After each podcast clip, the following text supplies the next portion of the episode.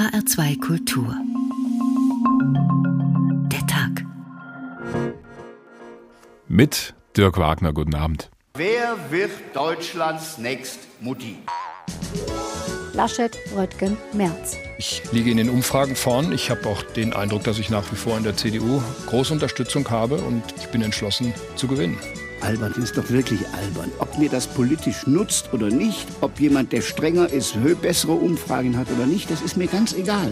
Man hat die Gelegenheit zu zeigen, man kann Krise, aber man kann eben auch Fehler machen und beides prägt sich dann noch in besonderer Weise ein. Ute, wer soll jetzt dein Herzblatt sein? Kandidat 1, der raffinierte Geldwechsler, der dich mit 70 Schilling und einer Zahnspange in Schwung hält?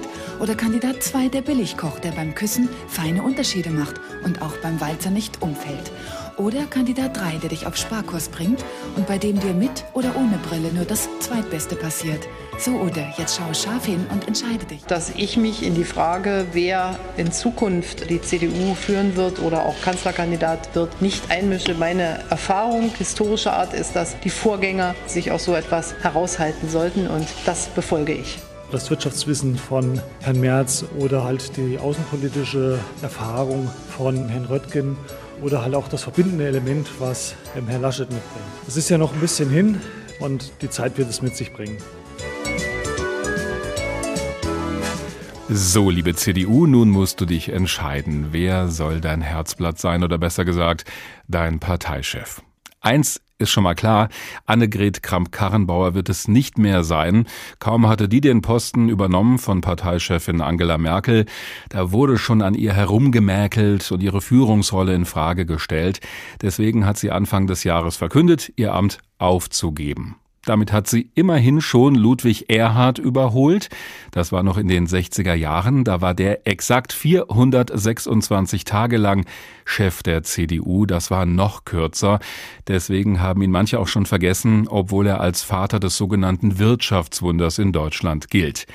Der nächste an der Spitze soll möglichst etwas länger dort bleiben. Einer aus dem berühmten Männertrio, Armin Laschet, Friedrich Merz, Norbert Röttgen, die kandidieren für den Parteivorsitz. Und das mitten in der Corona-Pandemie. Deswegen musste der entscheidende Parteitag auch verschoben werden von Anfang Dezember auf Mitte Januar. Das macht den ganzen Bewerbungsprozess noch schwieriger. Zumal ausgerechnet Bundeskanzlerin Angela Merkel in dieser aktuellen Lage ihre Stärken aufs Neue unter Beweis stellen kann als Krisenmanagerin. Dagegen sehen die drei Bewerber ziemlich alt aus, obwohl einer von denen vielleicht der nächste Bundeskanzler wird. Union ohne Merkel. Die CDU auf dem Selbstfindungstrip, so haben wir den Tag heute genannt. Die CDU muss bei all dem auch ihren Kurs neu bestimmen, denn die Idee, rechts neben sich keinen Platz mehr zu lassen, hat nicht funktioniert, siehe AfD. Auf der anderen Seite öffnet sich die Partei für Koalitionen mit den Grünen, siehe Hessen. Wir schauen uns heute an, wo sich die drei Kandidaten da einordnen und welche Visionen sie haben oder zumindest Ideen. Da könnten wir jetzt mit dem Mann anfangen, der im Moment die meisten Schlagzeilen produziert, Friedrich Merz. Machen wir aber nicht. Wir lassen den beiden anderen den Vortritt, Armin Laschet und Norbert Röttgen.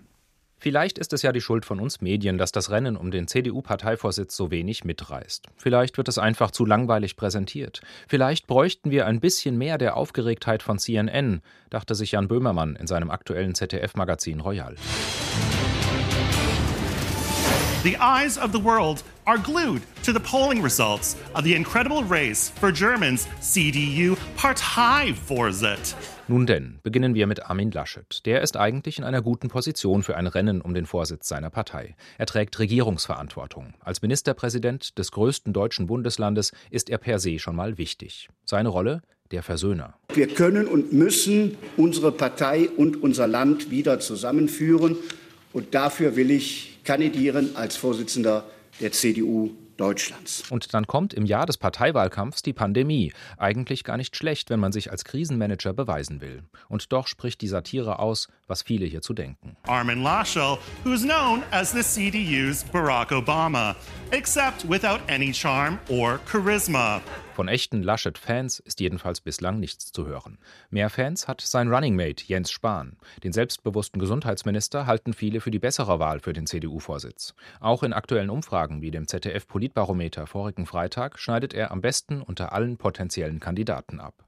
Nur Spahn steht gar nicht zur Wahl, denn er ist sowas wie der stille Teilhaber im Team Laschet und hat auch nicht vor, daran etwas zu ändern. Ich bleibe an der Seite von Armin Laschet. Doch wer Spahn kennt, weiß, der hat noch was vor. Als Minister sieht er sich noch lange nicht auf dem Höhepunkt seiner Karriere. Spahn ist schlau. Mit seinen gerade mal 40 Jahren weiß er, ich kann noch warten. Denn irgendwie war dieser Kampf um Merkels Erbe in der CDU doch von Anfang an vermurkst. Da könnte es sich im Rückblick als kluge Strategie erweisen, in der zweiten Reihe mitzumachen. So bleibt Spahn präsent, sichtbar, mischt mit. Viel zu verlieren hat er dabei nicht. Verliert Team-Captain Laschet, heißt es für Spahn, sei es drum dann halt beim nächsten Mal. Gewinnt Laschet, bestens. Spahn wird zu seiner rechten Hand und kann Laschets Nachfolge vorbereiten. Schwieriger ist die Lage für Norbert Röttgen. Ich habe heute Morgen in einer Mail gegenüber der Parteivorsitzenden der CDU Deutschlands meine Bewerbung und Kandidatur um den Vorsitz der CDU Deutschlands erklärt. Muttis Klügster war mal sein Spitzname, als Angela Merkel ihn 2009 zum Umweltminister machte. Das ist lange her. Und doch wird der 55-Jährige dieses Image nicht so richtig los. An Röttgen reiben sich zwar nur wenige, aber Begeisterung löst er eben auch nur bei den wenigsten aus, ob in der Partei oder in der Bevölkerung. Röttgen gilt als nett. Oh je, meint Satiriker Böhmermann. Ich bin Norbert Röttgen, dann nimm doch mich. Norbert Röttgen, warum denn nicht? Mit nett gewinnt man in der Politik aber keine Wahlen und nette Politiker verbindet man auch nicht mit Ellbogen. Die braucht man aber in der CDU wie in jeder anderen Partei. Röttgens zweites Problem? Ihm fehlt das Amt, in dem er sich beweisen könnte. Okay, Vorsitzender des Auswärtigen Ausschusses des Deutschen Bundestages ist nicht nichts. Und rund um die Präsidentenwahl in den USA ließ Röttgen auch keine Talkshow aus, um sich und seine außenpolitische Kompetenz unter Beweis zu stellen. Die Herzen der CDU gewinnt man so aber auch nicht. Doch am Ende könnte es auch noch ganz anders kommen. Vielleicht ist es nämlich gar nicht so entscheidend, für wen sich die CDU entscheidet. Als Kanzlerkandidaten sehen viele nämlich einen ganz anderen. Klar, es ist zwar blöd, doch es geht immer blöder. Nimm lieber Norbert Röttgen, sonst kriegst du Markus Söder. Bayerns Ministerpräsident Markus Söder, Chef der Schwesterpartei CSU. Kann der Kanzler, hat das ZDF gefragt, und 58 Prozent antworteten Ja. Damit ist Söder der einzige Unionspolitiker, dem eine Mehrheit der Befragten das Amt zutraut. Nicht schlecht für einen, der nach eigener Aussage gar nicht mitmischt in diesem Rennen. Mein Platz ist in Bayern, natürlich, klar. Dann hätten wir das auch geklärt. Soweit der Bericht von Christoph Scheld. Und keine Sorge, über Friedrich Merz reden wir auch noch. Alleine schon deshalb, weil der bei einer Abstimmung innerhalb der Jugendorganisation der Partei der Jungen Union die meisten Stimmen bekommen hat. Will aber nichts heißen, die Entscheidung fällt halt erst auf diesem Bundesparteitag in gut zwei Monaten. Am besten mit echten Menschen in einem echten Raum, sagen viele innerhalb der CDU und nicht nur vor dem Computer. Aber das ist eben offen wegen Corona. Klar ist nur, dass sich die Kandidaten bis dahin möglichst gut präsentieren müssen. Bleiben wir also erstmal bei Norbert Röttgen und Armin Laschet. Deren Auftritte beobachtet auch Professorin Ursula Münch. Sie ist Politikwissenschaftlerin an der Akademie für politische Bildung in Tutzing. Schönen guten Abend. Guten Abend, Herr Wagner. Womöglich habe ich Armin Laschet vorhin ein bisschen Unrecht getan, weil der eben auch viele Schlagzeilen gemacht hat in den vergangenen Wochen. Allerdings als Ministerpräsident von Nordrhein-Westfalen mit diesem Hin und Her in der Corona-Politik. Dafür haben ihn viele kritisiert.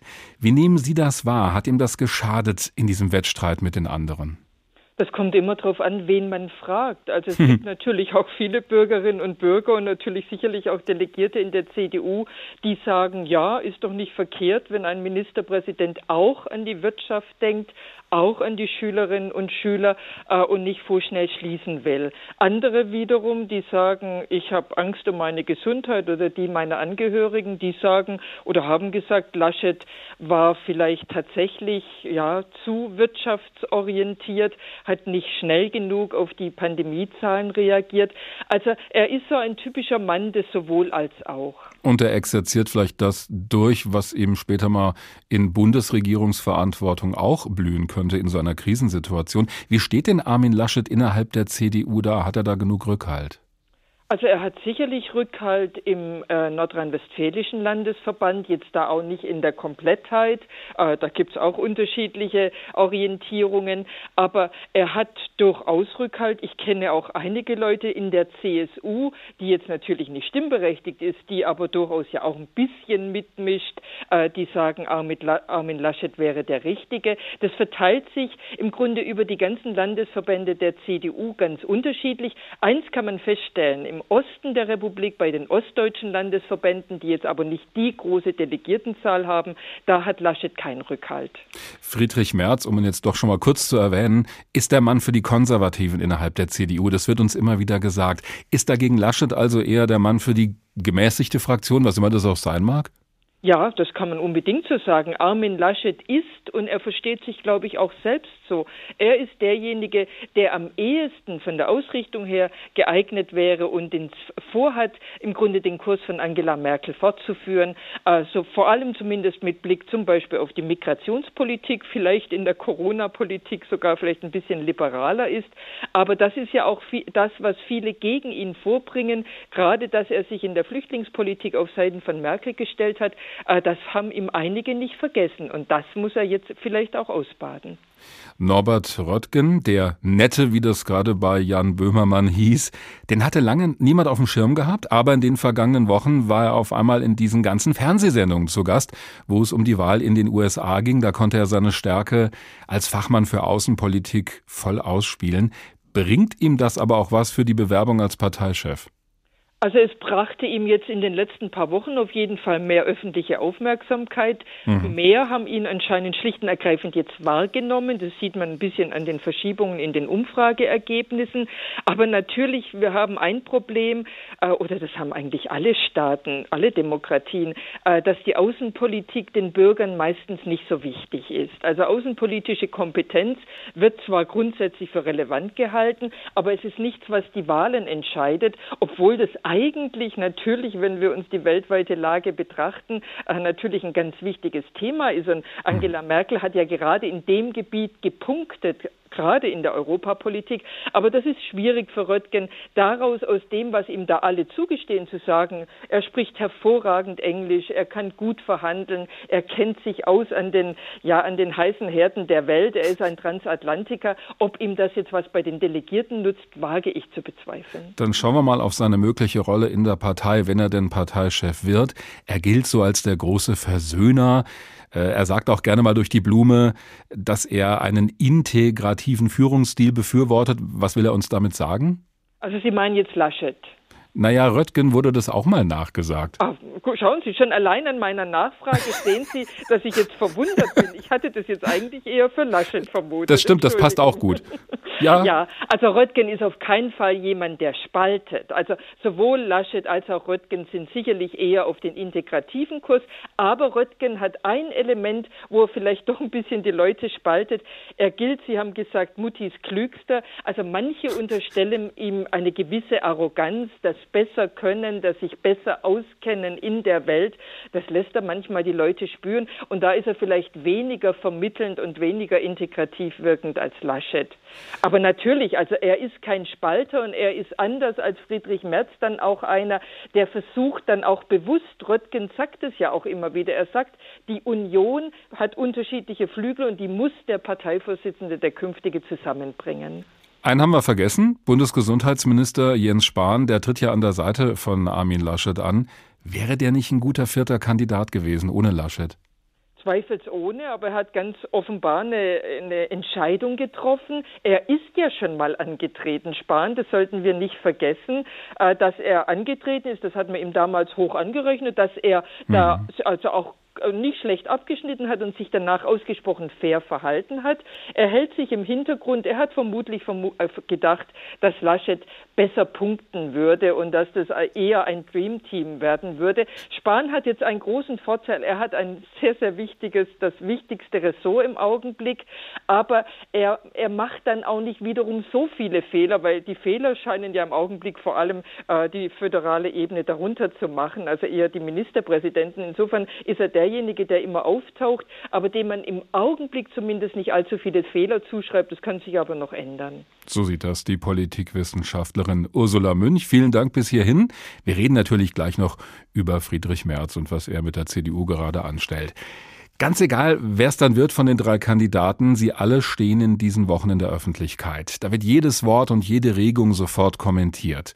Auf welche Muster Politiker da zurückgreifen, das hat der Autor und Komiker Harpe Kerkeling mal auf die Spitze getrieben in seiner Rolle als Horst Schlemmer. Da spielt er einen etwas verwahrlosten Journalisten, der auf einmal antritt bei der Bundestagswahl 2009 als Kanzlerkandidat. Daraus ist dann noch ein Kinofilm geworden, der heißt Ich kandidiere. Und dieser Horst Schlemmer hat darin sogar eine echte Pressekonferenz gegeben. Was sind Sie? Ach, Sie sind ARD. Ah ja, hatte ich mir anders vorgestellt. Ich dachte Kann ich mir ARD vorstellen. wären 16, aber warum nicht, bitte? Ihre Frage. Mein Name ist Horst Schlemmer, stellvertretender Mein Name ist Chef- Alexander Ich muss mich auch vorstellen, sonst ist es unhöflich. Verdammt nochmal. Mein Name ist Horst Schlemmer.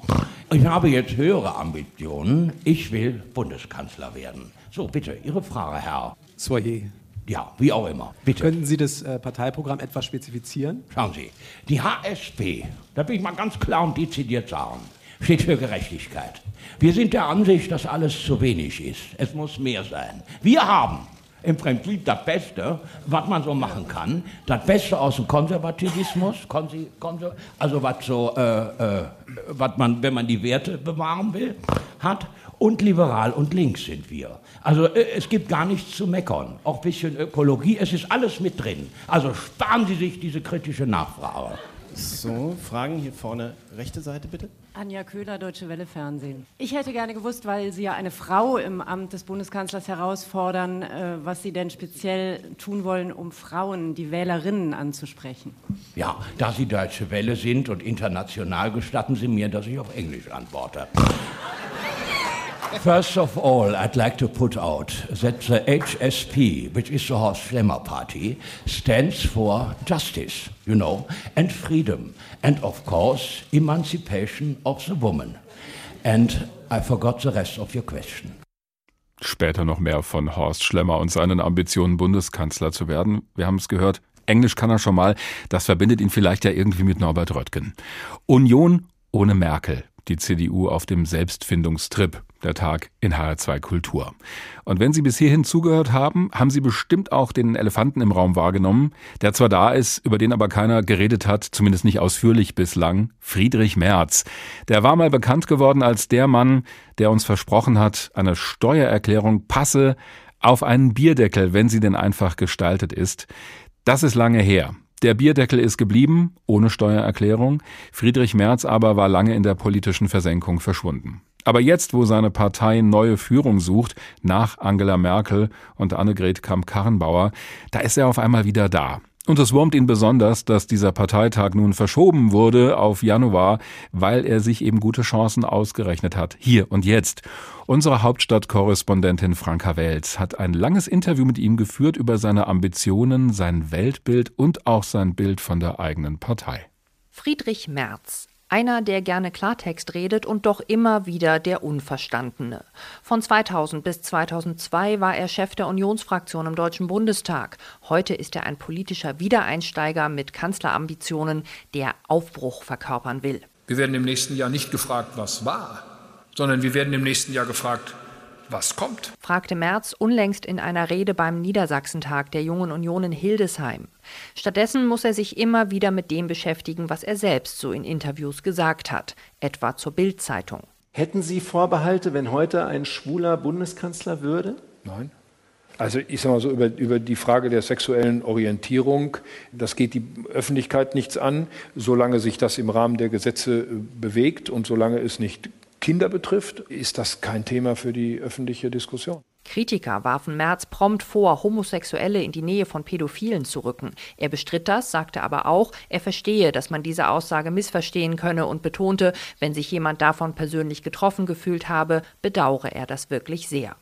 Und Merz muss immer wieder wegen beiläufiger Bemerkungen, anstatt über seine Themen, über sich selbst reden. Die Bereitschaft für Humor und Ironie in dieser Gesellschaft ist unterentwickelt. Wenn Sie sowas in Großbritannien gesagt hätten, hätte sich nie jemand darüber aufgeregt. Sowas wie etwa Merz Scherz nach dem angekündigten Rückzug Annegret Kramp-Karrenbauers von der CDU-Spitze im Februar, es sei reiner Zufall, dass Tiefs im Augenblick Frauennamen hätten, bald aber wieder Männernamen. Aber diese Episoden müssen Merz nicht zwingend geschadet haben, denn seine Anhänger dürften spätestens die lauten Kontroversen, die auf solche Äußerungen stets folgen, mobilisieren.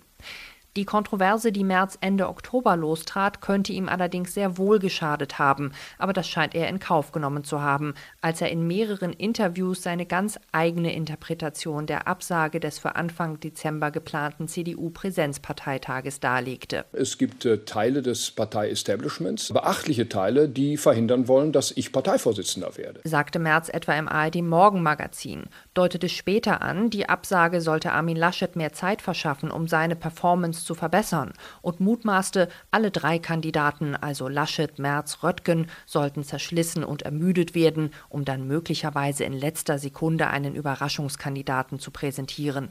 Das werde systematisch so vorbereitet. Und zwar lernten interessierte Zuschauer in den Tagesthemen in einer WhatsApp-Gruppe einiger CDU-Mitglieder die Bundesgesundheitsminister Jens Spahn allen anderen Anwärtern auf den CDU-Vorsitz vorziehen sollten. Diese Gruppe gibt es.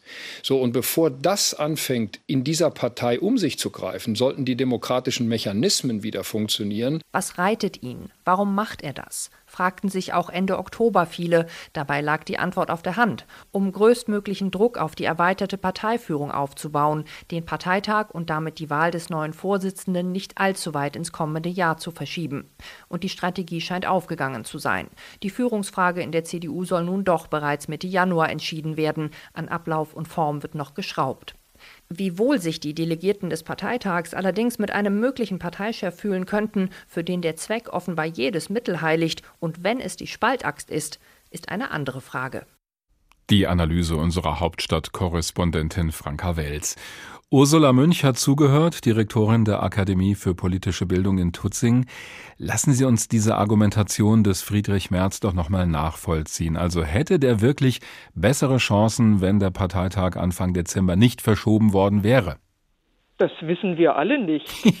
Also Schade. Das, ja, also das ist natürlich aus seiner Sicht, er sah ganz ordentliche Umfragewerte für sich, aber das ist pure Spekulation. Womit er recht hat, ist, dass natürlich ein digitaler Parteitag, auf den es wahrscheinlich rausläuft, äh, jetzt jemanden wie ihm, der ein großes Redetalent hat, wenn er sich nicht gerade um den Vorsitz bewirbt, letztes Mal hat er kein so großes Redetalent, äh, dass ihm das äh, sicherlich schaden wird, aber das schadet auch den anderen. Alles andere ist pure Spekulation. Haben Sie irgendeine Vorstellung oder eine Idee, was er denn damit bitte schön bezweckt, wenn er sowas der eigenen Partei vorwirft? Das ist ja eigentlich ein Hammer. Es ist ein Hammer und ich gehe davon aus, dass er das tatsächlich aus tiefer Überzeugung gesagt hat. Dass es da Leute gibt, die ihn verhindern wollen. Vermutlich hat er ja nicht mal Unrecht.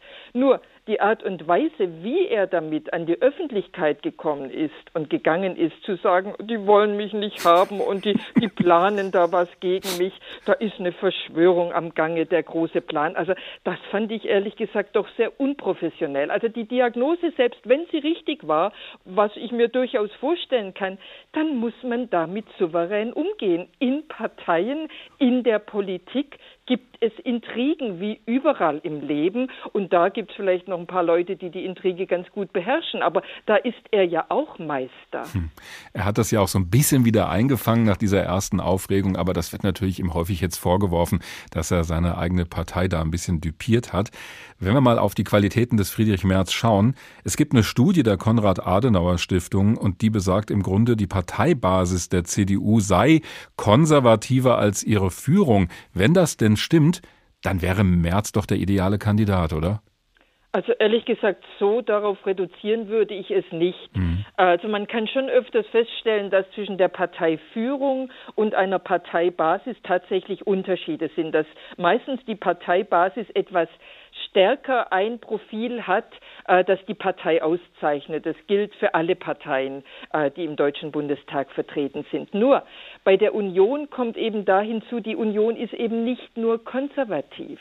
Die Union ist auch liberal und die Union ist auch sozial. Sie hat sich auch gewandelt in den vergangenen Jahren. Ja, Und, aber sie war es auch schon immer. Also in diesem Wort Union, dass sich die Union damals nicht als Partei bezeichnet hat, kommt schon einiges zum Ausdruck. Also insofern, natürlich gibt es da welche und es sind zum Teil auch gerade die Jüngeren, gerade in der JU, die vielleicht einen strammer konservativen Kurs vertreten. Aber es gibt auch die Frauen in der Union, in der sogenannten Frauenunion, die sind vielleicht liberaler, vielleicht eher auf eine Frauenförderung ausgerichtet als Herr Merz. Also da gibt es die Union, ist tatsächlich eine Partei, die eben nicht das Programm mit dem Programm wedelt, wie das vielleicht die Sozialdemokraten machen, sondern sie ist ein Sammelbecken. Und eine, in einem Sammelbecken gibt es Leute, an die kann Herr Merz wunderbar andocken, aber eben nicht an alle.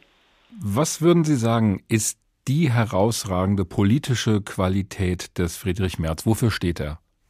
Er steht tatsächlich für wirtschaftliche Kompetenz. Das ist etwas, was für die Union sehr wichtig ist. Das wird ihr in der Bevölkerung von der Wählerschaft zugebilligt. Er ist jemand, der den Eindruck des Zupackens vermittelt. Hm. Aber gleichzeitig ist er eben jemand, der, wenn er zugepackt hat, unter Umständen Schwierigkeiten hat, Menschen zu finden und Mehrheiten zu finden, weil Zupacken allein genügt in der Politik nicht. Man muss eben auch die Mehrheit dafür finden, dann aus dem Zugepackten auch äh, Politik äh, zu machen und etwas umzusetzen. Zumal er ja auch von einem Auftritt zum nächsten poltert manchmal und zwischendurch eben auch der eigenen Partei Dinge entgegenwirft, mit der die wiederum dann nur schwer umgehen kann mit diesen Vorwürfen. Taugt so jemand als Bundeskanzler? Also natürlich wächst, bis jetzt ist, glaube ich, jeder Bundeskanzler in diese Rolle hineingewachsen. Also mhm. Frau Merkel hat man das am Anfang auch nicht zugetraut und ich glaube, bei Helmut Kohl gab es auch das eine oder andere Bedenken. Also da kann man sicherlich hineinwachsen. Aber gleichzeitig gibt es natürlich, ja, also Dispositionen der Persönlichkeitsstruktur, äh, die es vielleicht manche schwerer machen. Und wenn jemand dann eben also so diese Macherqualität hat, äh, dann dieses Integrierende zu leisten, was wir, wo glaube ich gerade in Deutschland schon eine große Nachfrage danach ist, nicht nur mit Blick auf Corona, sondern eben auch mit Blick auf ja Verwerfungen innerhalb der Gesellschaft, aber durchaus auch innerhalb Europas. Da muss einer einerseits ja so eine gewisse Führungsqualität natürlich mitbringen, dieses Zupacken, aber er muss eben auch dieses Integrierende mitbringen. Und ich glaube, da muss Herr Merz tatsächlich noch, ja, das muss er noch unter Beweis stellen. Könnte er sich ein bisschen was von Armin Laschet abschneiden?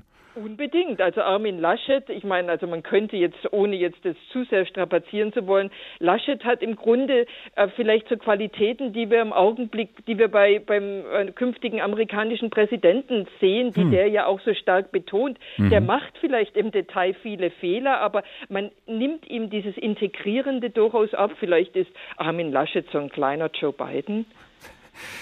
Das ist die Einschätzung von Professorin Ursula Münch, Direktorin der Akademie für politische Bildung in Tutzing. Haben Sie besten Dank.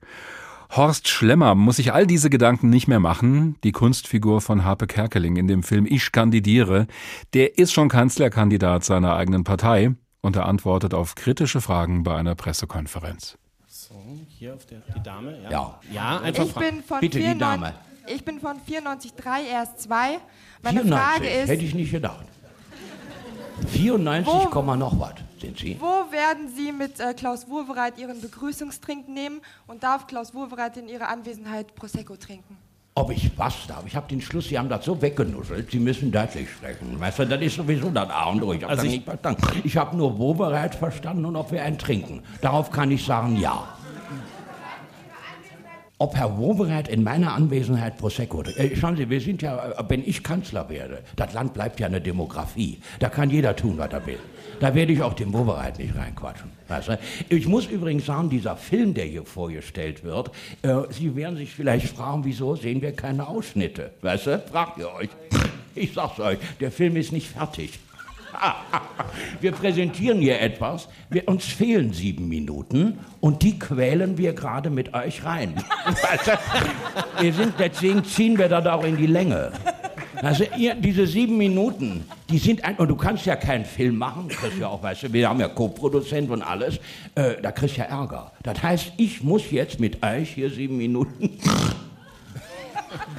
und wir haben noch gar nicht so viel, aber die Frau mit den 94 kommt rein. Wir waren nicht schlecht. Je mehr Blödsinn Sie reden, desto besser für uns. Die erste Pressekonferenz des nächsten Kanzlerkandidaten der CDU wird bestimmt ernsthafter ablaufen. Wir fragen heute, wo eine Union denn landen wird, ohne Angela Merkel an der Parteispitze und ohne eine Angela Merkel im Bundeskanzleramt. Die wenig überraschende Antwort könnte lauten, in der Bundesregierung. Also wenn die Führungsfrage erstmal geklärt ist bei der CDU. Der Machtanspruch dieser Partei wird aber bleiben. Und vielleicht eröffnen sich da ganz neue Möglichkeiten der Zusammenarbeit auf Bundesebene, zum Beispiel mit den Grünen, so wie bei uns in Hessen. Sieben Jahre sind CDU und Grüne in Hessen schon zusammen. Und auch im angeblich so verflixten siebten Jahr der schwarz-grünen Ehe haben sich die beiden Parteien nach außen hin noch nicht auseinandergelebt. Wenn danach gefragt, rümpft CDU-Ministerpräsident Volker Bouffier nur die Nase. Eheähnliches Verhältnis, nee, nee. Also sagen wir es mal so, die erotische äh, Blitzeinschlag der Erstberührung, der ist vorbei. Nein, wir sind äh, Partner wir sind politische Partner und Partner auf Zeit. Aber auch für eine politische Partnerschaft auf Zeit sind diese ersten sieben Jahre erstaunlich geräuschlos verlaufen. Streitigkeiten, Machtkämpfe, Intrigen, bei Schwarz-Grün Fehlanzeige. Wenn es sie gibt, dann wird die schmutzige Wäsche hinter den Kulissen gewaschen. Und gegenüber der Presse gilt eine Schweigepflicht. Der ehemalige SPD-Fraktionschef Thorsten Schäfer-Gümbel vermutete einmal, Sprachlosigkeit herrsche aber auch innerhalb der Koalition. Wenn zum Beispiel der Innenminister von der Union versucht, eine im achten Monat schwangere Frau nach Algerien abschieben zu lassen, dann schweigen die Grünen. Wenn der Wirtschafts- und Verkehrsminister die Grundsteinlegung für Terminal 3 am Frankfurter Flughafen schwänzt, dann schweigt die Union. In der Tat haben sich CDU und Grüne in Hessen bei strittigen Themen auf eine Art Nicht-Angriffspakt geeinigt. Zum Beispiel bei der Frage, welche Länder als sichere Herkunftsstaaten gelten sollen. Die CDU ist für eine Erweiterung, die Grünen dagegen. Die Grünen befürchten nämlich, dass dann Asylbewerber in Länder abgeschoben werden könnten, in denen ihnen Folter droht. Da sich beide Seiten nicht einigen konnten, wurde die Meinungsverschiedenheit von vornherein im Koalitionsvertrag festgehalten und damit quasi beerdigt. Ministerpräsident Volker Bouffier. Wir sind bei der Frage der Ausweisung sicherer Herkunftsstaaten nicht einig geworden. Dort haben wir einen Dissens. Die Einsicht, dass manche Fragen zwischen den beiden Parteien einfach nicht lösbar sind und deshalb beiseite gelegt werden müssen, hat wesentlich zum schwarz-grünen Koalitionsfrieden beigetragen. Natürlich hilft auch die hauchdünne Einstimmenmehrheit im Landtag, die Querschießer in den Fraktionen bisher erfolgreich von Alleingängen abgehalten hat. Dass dieser Kuschelkurs sich auf Dauer aber negativ auf das Profil der beiden Parteien auswirken kann, erfahren gerade die Grünen. Im Koalitionsvertrag unterschrieben sie, dass die Autobahn A49 in Mittel- und Nordhessen fertiggestellt wird. Dafür müssen jedoch rund 85 Hektar Wald gerodet werden. Seit dem Beginn der Räumarbeiten demonstrieren Umweltaktivisten deshalb immer wieder vor dem Hessischen Landtag und laden Originalbäume aus dem Dannröder Forst vor dem Plenargebäude ab. Eine Greenpeace-Aktivistin sagt, ich könnte heulen, ich könnte kotzen. Ein ganzes Ökosystem wird sterben. Auch viele an der grünen Parteibasis sind außer sich, so wie der grünen Mitbegründer Gerhard Keller. Die Partei wird geschwächt, aus meiner Sicht vom Landesvorstand, der sich eben gerade wieder sehr unglaubwürdig verhalten hat gegenüber den Naturschützern und gegenüber den Verbänden und Aktivisten. Und die Partei wird geschwächt durch Minister, die ihren Handlungsspielraum nicht vollständig ausschöpfen. Der angesprochene grüne Verkehrsminister Tarek Al-Wazir wehrt sich. Man muss es akzeptieren, weil, und das kann ich auch an dieser Stelle sagen, als jemand, der in der Vergangenheit dieses Projekt immer abgelehnt hat, aber ein Minister kann und darf sich nicht aussuchen, welches Gesetz er umsetzt. Das wäre nämlich Willkür. Der Koalitionspartner hält sich derweil aus dem innergrünen Konflikt raus. Für die CDU ist nur entscheidend, dass die A49 am Ende auch gebaut wird.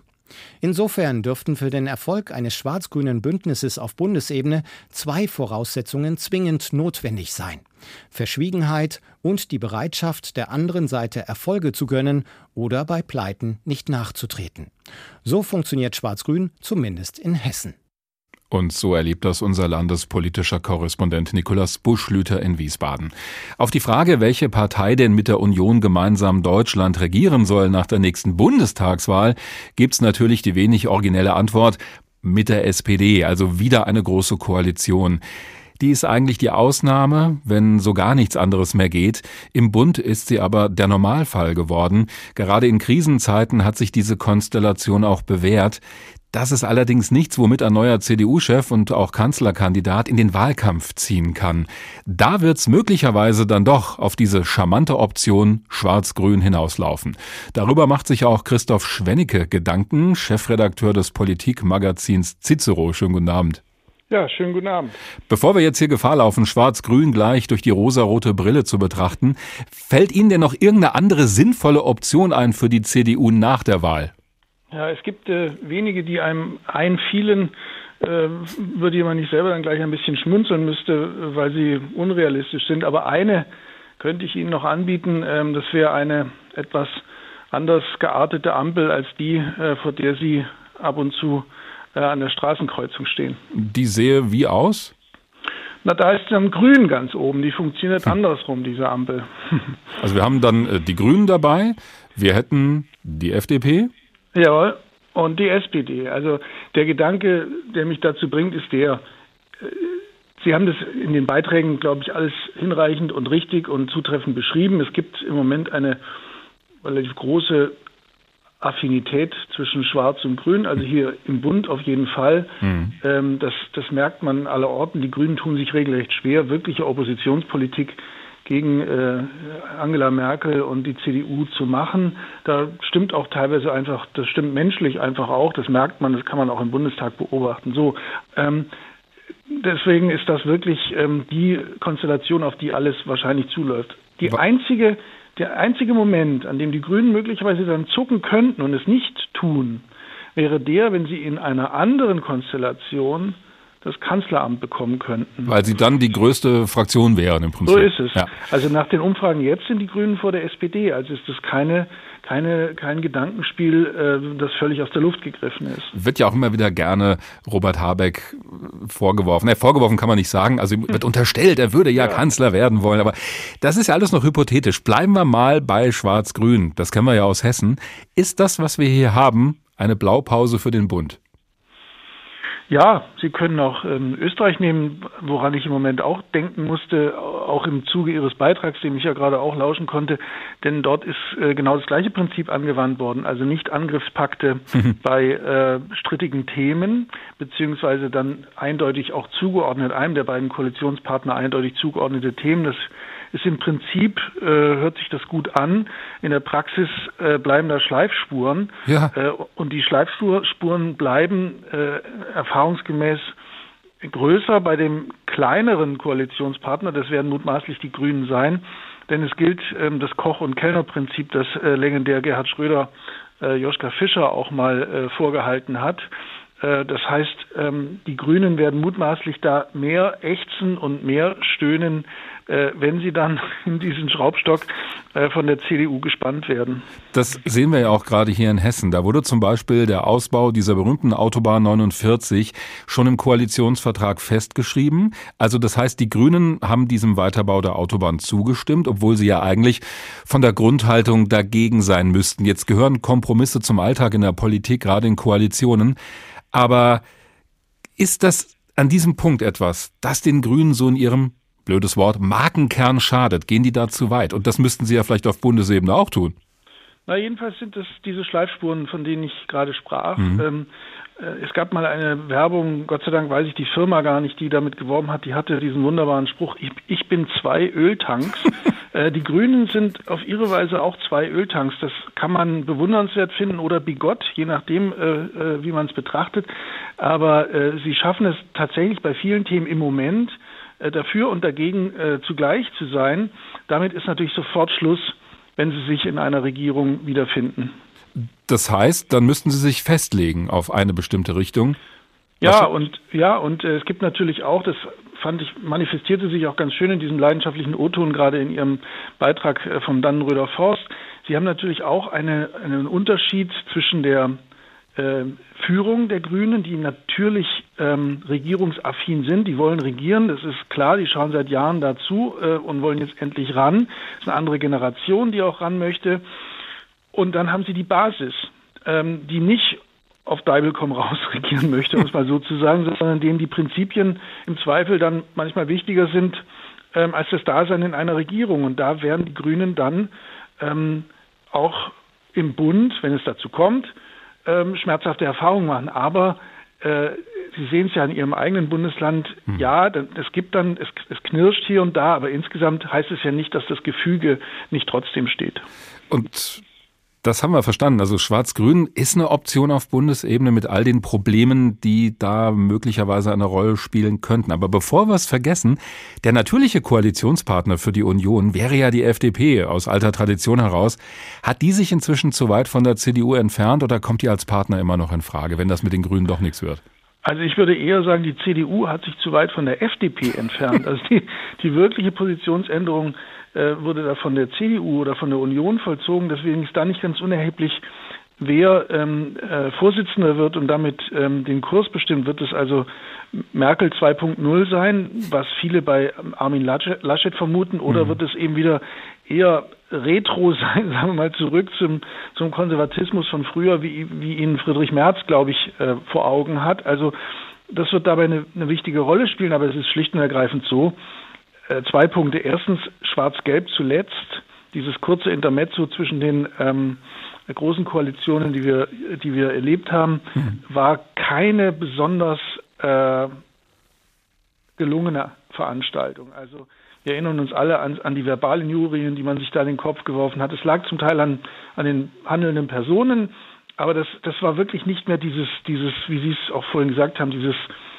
dieses der Zauber war weg, sagen wir es ja, so. Der, der, Zauber war weg. Es hat, es hat ziemlich geknirscht. Mhm. Und jetzt ist es schlicht und ergreifend so, da müssen Sie nur die Prozentzahlen anschauen, wo die Parteien stehen. Es würde schlicht und ergreifend nicht reichen im mhm. Augenblick für Schwarz-Gelb. Ja, sagt Christoph Schwennecke, Chefredakteur des Cicero. Haben Sie besten Dank für diese Analyse. Union ohne Merkel, die CDU auf dem Selbstfindungstrip, so haben wir den Tag heute genannt. Die drei Kandidaten für den Posten des Parteichefs müssen sich möglichst gut in der Öffentlichkeit präsentieren, bis dieser Parteitag denn mal stattfindet. So wie auch die Figur Horst Schlemmer, dargestellt von Harpe Kerkeling, der sogar vor der Bundestagswahl 2009 eine Pressekonferenz gegeben hat in dieser Rolle, denn er wollte Bundeskanzler werden. So, Fragen. Da auf der rechten Seite mal. Ja? Ich würde gerne wissen, wo man eigentlich besser verdient. Äh, in der Werbung für einen Autohersteller, als Sänger oder als Bundeskanzler? Das kann ich Ihnen nicht sagen. Also als, Sie haben auf jeden Fall mehr Wohnfläche als Bundeskanzler. Das steht jetzt schon fest. Und ich meine, es wären am Ende kommen 16.000 brutto, netto. Aber deswegen mache ich das nicht. Ich mache es aus äh, äh, selbstsüchtigen, nein, aus idealistischen Gründen mache ich es. Da, die Dame davor? Nee. Henrike Kopp ist mein Name von RTL Exklusiv, Herr Schlemmer. Es ist ja wahnsinnig Ja, Sie wühlen wenig, immer. Äh weißt du, das sind die, die wühlen. Jetzt kommen die Wühler. Jetzt mal erst DPA, weißt du, und dann jetzt kommt Exklusiv. Jetzt wird's ernst, ja. ja. Es ist ja sehr wenig bekannt über Ihr Privatleben. Siehst du, wusste ich doch. Ihr fängt am Wühlen an. Denn, ja. Ja, Wie wollen Sie sich denn schützen, wenn Sie so in der Öffentlichkeit stehen? Ja, mein lieber Hase, wenn solche Wühlmäuse wie du unterwegs sind, da habe ich keine Chance. Also ihr werdet das schon noch rauskriegen, was da im Busch ist. Und ich sage, ich stehe für eine Politik der Offenheit und Klarheit. Ich werde die Karten jetzt nicht selber auf den Tisch legen, aber es gibt da noch Sachen herauszufinden. Ja. Gibt es dunkle Flecken in Ihrer Vergangenheit? Äh, Frauen? Ja. Wobei ich die Frauen jetzt nicht als dunkle Flecken bezeichnen möchte. Das finde ich dann doch eher eine uncharmante Formulierung. Weißt du? Hat er gerade noch die Kurve gekriegt. Von der fiktiven Kandidatur dieses Horst Schlemmer zurück zu den realen Schwierigkeiten der CDU, einen neuen Vorsitzenden zu finden, der ja dann auch irgendwie Bundeskanzler können muss. Da sind mindestens drei Kandidaten im Gespräch, vielleicht ja auch noch mehr, die noch nicht offiziell angetreten sind. Wie die alle bei der Parteibasis ankommen, in Fulda bei uns in Hessen, das zeigt unsere Reporterin Petra Klostermann. Steffen Werner vom CDU-Ortsverband Fulda-Bronzell ist noch unentschieden, aber er freut sich über die große Auswahl an CDU-Kandidaten. Alle bringen gute Eigenschaften mit, sagt er. Das Wirtschaftswissen von Herrn Merz oder und die Durchsetzungskraft oder halt die außenpolitische Erfahrung von Herrn Röttgen oder halt auch das verbindende Element, was Herr Laschet mitbringt. Es ist ja noch ein bisschen hin. Und die Zeit wird es mit sich bringen. Johannes Ort, Fraktionsgeschäftsführer im CDU-Stadtverband Fulda, hat zumindest eine engere Auswahl. Ich stehe so zwischen Söder auf der einen Seite und Merz auf der anderen Seite. Söder leistet in Bayern gute Arbeit. Merz lange politische Erfahrung, sowohl in der Europapolitik als auch in der innerdeutschen Politik, hat wirtschaftliche Erfahrung, hat wenig beigetragen zur Corona-Politik, aber wir werden noch eine Zeit nach der Corona-Politik haben und da werden wirtschaftliche Gesichtspunkte im Vordergrund stehen. Für die CDU-Fraktionsvorsitzende in der Stadtverordnetenversammlung Patricia Fehrmann ist klar. Ich wünsche mir auf jeden Fall Friedrich Merz als Parteivorsitzenden, als Kanzlerkandidaten und natürlich auch als Kanzler. Friedrich Merz hat bewiesen, dass er es kann, glaube ich. Er ist politisch sehr erfahren und er kommt natürlich auch aus der Wirtschaftspolitik, aus der Finanzpolitik und er hat auch viel Erfahrung aus der Praxis. Der CDU-Stadtverordnete Walter Krah pflichtet ihr bei und bringt ein weiteres Argument ins Spiel. Einfach deswegen, weil er meiner Meinung nach so eine geheime Sehnsucht der CDU-Mitglieder nach einem ganz geringen, aber immerhin spürbaren Rechtsruck verkörpert und die Partei wieder klarer akzentuieren wird in der öffentlichen Darstellung. Gerhard Stolberg sitzt für die CDU im Magistrat der Stadt Fulda. Auch er würde Friedrich Merz wählen. Ich halte ihn für sehr qualifiziert und er hat das auch schon bewiesen, praktisch als Fraktionsvorsitzender. Frau Merkel macht eine gute Politik, vor allen Dingen jetzt in der Krise hat sie gezeigt, dass sie eine gute Kanzlerin ist. Sie hat ein gutes Krisenmanagement gezeigt und ich meine, das ist auch wichtig, dass es bei dem Volk akzeptiert wird. Und ich glaube, die Bürgerinnen und Bürger akzeptieren ihre Anstrengungen, die Krise zu bewältigen. Walter Krah hält dagegen. Frau Merkel ist eine Frau. Eine Frau geht viel diplomatischer an Dinge heran, während Merz Dinge sofort auf den Punkt bringt. Und ich glaube, das hat uns in mancher Situation in den letzten Jahren gefehlt. Ich verspreche mir vor allen Dingen davon, dass er auch den einen oder anderen AfD-Wähler wieder an die CDU heranbringen wird, um dieses Vakuum, das bei uns entstanden ist, was uns auch gefehlt hat, zu füllen. Patricia Fehrmann blickt nach vorn ins Wahljahr. Ja, ich denke mal, dass es ganz wichtig ist, dass zunächst mal auch die Delegiertenversammlung stattfinden kann, damit es zur Wahl kommt des Parteivorsitzenden, damit er auch die Möglichkeit hat, noch aktiver dann auch zu werden. Wir haben schwierige Zeiten, das ist definitiv so. Und die Pandemie hat wirtschaftlichen Schaden angerichtet und wir brauchen jemanden, der Erfahrung hat und ich glaube, da ist er der richtige Mann. Einen genauen Termin für die Bundestagswahl gibt es noch nicht. Sie wird aber zwischen dem 25. August und dem 24. Oktober stattfinden. Und vorher muss die CDU erstmal entscheiden, wer ihr nächster Chef wird und vielleicht auch Bundeskanzler, auf jeden Fall Kandidat für dieses Amt. Übrigens im aktuellen Deutschland-Trend der ARD sind 74 Prozent der Befragten mit der Arbeit von Bundeskanzlerin Angela Merkel zufrieden bzw. sehr zufrieden. So gut hat sie noch nie dagestanden seit der letzten Bundestagswahl. Albrecht von Lucke ist Politikwissenschaftler und Herausgeber der Zeitschrift Blätter für deutsche und internationale Politik. Schönen guten Abend. Guten Abend, Herr Wagner. Nach all dem, was wir gehört haben und auch gemessen an dem, mit welchen Themen sich die Politik gerade beschäftigen muss, wäre der beste Parteichef und Kanzlerkandidat 2021 für die CDU Angela Merkel?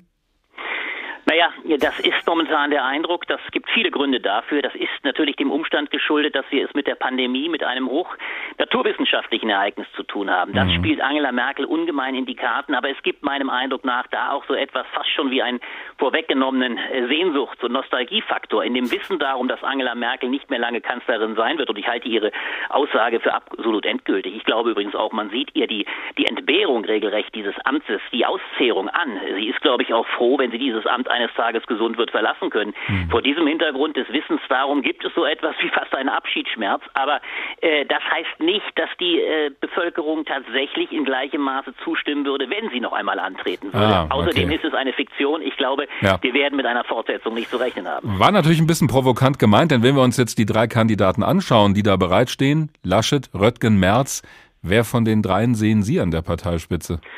Naja, Sie bringen das Entscheidende ins Spiel. Auch die Stärke von Merkel, vielleicht muss man das noch einmal hervorheben. Auch übrigens die, ich halte es für manchmal eine simulierte Stärke von äh, Jens Spahn, ist vor allem dem Umstand geschuldet, dass alle drei anderen Kandidaten nicht so erfolgreich sind, beziehungsweise alle drei nicht als starke Kandidaten erscheinen. Hm. Der einzige, und das ist noch einmal deutlich geworden, der ein Stück weit vor allem in den Reihen der CDU-Mitglieder so etwas wie Sehnsuchtsstimmung äh, aufwürfeln kann und, und etwas darstellt wie Aufbruch, das ist in der Tat Tat Friedrich Merz. Die Ironie besteht bloß darin, dass er für mein Verständnis genau der schwächste Kandidat in dem Kalkül auch der anderen Parteien ist. Denn seine Hauptrechnung zielt darauf zu sagen, ich werde einige äh, Stimmen der AfD, er hat sogar einmal von der Halbierung der AfD-Stimmen gesprochen, ich werde diese am rechten Rand zurückholen.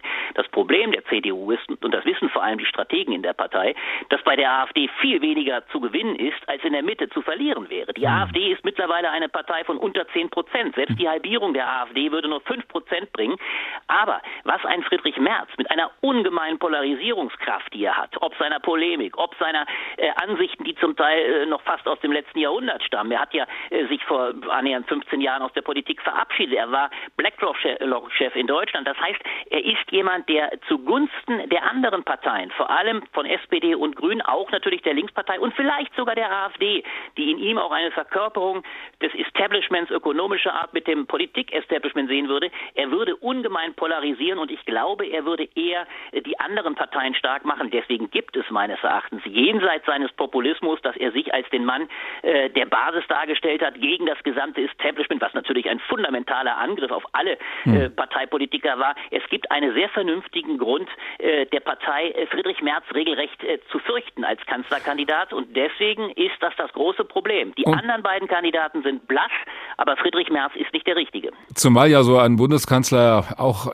etwas Verbindendes haben muss. Ich meine, das ist das, was viele Leute an Angela Merkel ja schätzen, gerade in dieser Situation. Also könnte dann die CDU am Ende von dieser alten Tradition abweichen, dass der Parteichef auch immer automatisch Kanzlerkandidat sein muss und jemand anderen aus dem Hut zaubern?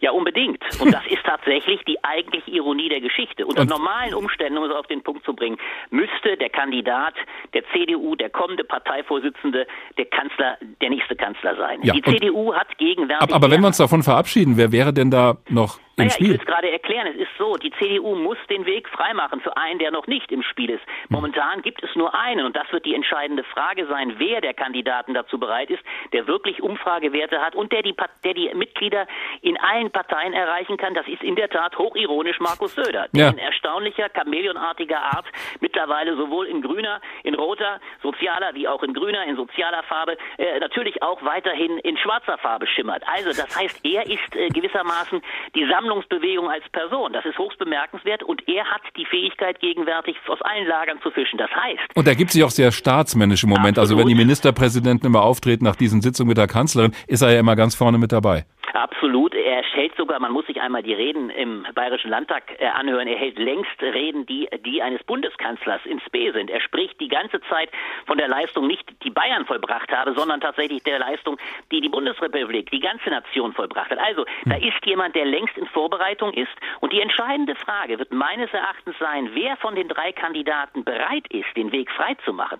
Äh, Herr Norbert Röttgen hat das bereits ganz klar gesagt. Er hat gesagt, ich bin Parteivorsitzender, auch mit der Bereitschaft, einem anderen, besseren Kanzlerkandidaten den Weg freizumachen. Das war sein Einsatz, den er gewagt hat, um damit attraktiver zu werden. Ja, glaube, also der will das. Der will das dezidiert und ich glaube, Armin Laschet wird seine Chancen dann doch, weil er letztlich zu schwach ist, weil ihm die Autorität fehlt, obwohl ich den Gedanken von Frau Münch sehr originell fand, dass ein Joe Biden gewissermaßen sein Pendant in Deutschland erwarten könnte, also Armin Laschet als der deutsche Joe Biden. Ich halte es bloß leider für gewagt. Ich glaube, dass Armin Laschet so viel an Autorität in der Pandemie verloren hat. Er wird diesen, äh, diesen Nachteil nicht mehr aufholen, aber er könnte seine Chancen, dann doch Parteivorsitzender zu werden, enorm vergrößern, wenn er die Partei erleichtern würde, indem er sagte, ja, ich werde Parteivorsitzender, aber ich bin bereit, für den Fall, dass die Werte gleichermaßen schwach bleiben, ich bin für einen wesentlich besseren Kanzlerkandidaten Markus Söder bereit zurückzutreten. Ich glaube, dann hätte er größte Chancen, äh, diese Wahl zu gewinnen. Weil eines ist meines Erachtens auch klar. Die äh, Delegierten, und wir müssen uns immer bewusst machen, es wählt nicht die Parteibasis der CDU, mhm. den zukünftigen Parteivorsitzenden. Es sind die Delegierten. Das ist eine bestimmte Schicht von Funktionären, die zum Teil in Amt und Würden sind, die Ämter haben, die auch viele Ämter zu verlieren haben, vor allem mhm. die Bundestagsabgeordneten. Ja. Sie haben kein Interesse aus den genannten Gründen, dass es Friedrich Merz wird. Weil eines ist ganz klar, Friedrich Merz würde dezidiert nicht für einen Markus Söder als äh, zukünftiger Kanzlerkandidat verzichten. Äh, das kann ich mir klar, ehrlich gesagt auch nicht vorstellen. Also, wenn ich Ihr Bild mal zu Ende malen würde, ja. in der wenigen Zeit, die wir noch haben, in den 20 Sekunden, hätten wir ähm, im nächsten Jahr einen Kanzler Markus Söder zusammen mit den Grünen? Das halte ich für sehr wahrscheinlich und das ist ironischerweise nichts anderes als die Fortsetzung der großen Koalition. Man kann andere sagen mit anderen Farben.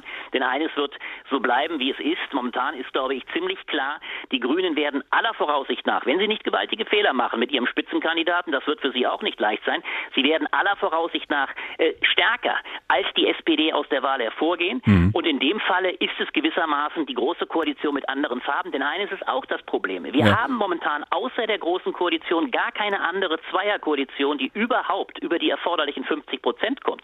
Und jede Zweierkoalition wird von allen Parteien, so sie nicht völlig disparat sind, einer Dreierkoalition vorgezogen werden, denn es macht das Regieren ungemein leichter. Jede Dreierkoalition ist eine ungemein schwierige Situation auf Bundesebene. Albrecht von Lucke, Herausgeber der Zeitschrift Blätter für deutsche und internationale Politik, vielen Dank. Union ohne Merkel, die CDU auf dem Selbstfindungstrip. So haben wir die Sendung heute genannt. Den Tag finden Sie natürlich auf hr2.de als Podcast und in der ARD Audiothek. Mein Name ist Dirk Wagner.